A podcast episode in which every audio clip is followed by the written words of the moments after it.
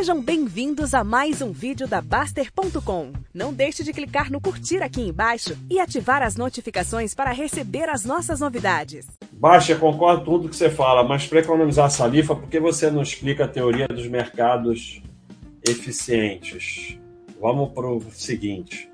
Concordo que preço não importa, grafismo é igual astrologia, trader e loteria. Acho que explicar a teoria dos mercados eficientes já resumiria todos esse buchete.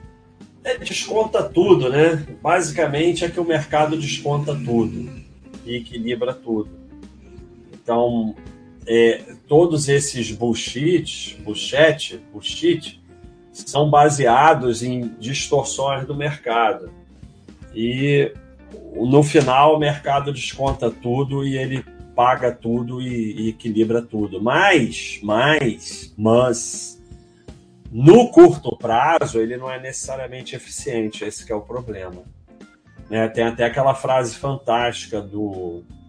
Não lembro nem da frase nem da, da pessoa, que dizia: é, o mercado é eficiente, mas a tua margem vai aguentar enquanto ele está distorcido. Esse é o problema.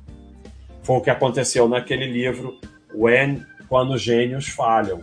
Né? Um era prêmio Nobel que tinha criado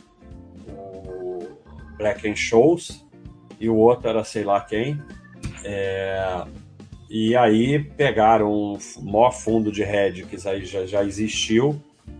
E o que, que acontece? Como eles eram gênios, eles não aceitavam a distorção do mercado. E, e assim, eles estavam certos.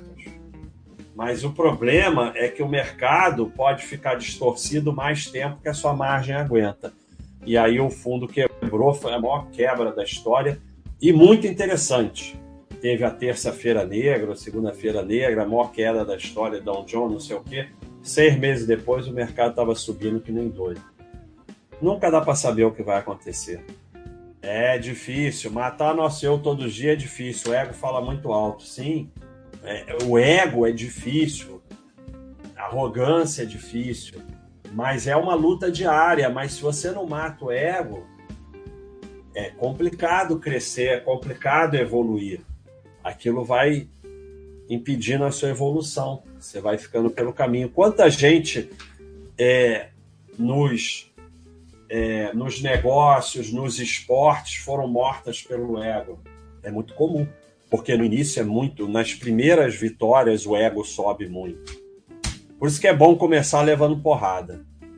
Melhor coisa é comer. Esse pessoal todos aí, ó, todos vocês, filhos da alta, foi a pior coisa que aconteceu na vida de vocês. O melhor é você entrar no mercado e levar porrada. Levar porrada, porrada, já sair perdendo os cacetos. Se começou ganhando, é um ferro. É, é, só o ferro vai ser maior porque você começou ganhando, porque você está cada vez acreditando mais que você é bom como você é bom, você pode botar mais dinheiro, e aí o ferro vai ser muito maior. É um sufoco.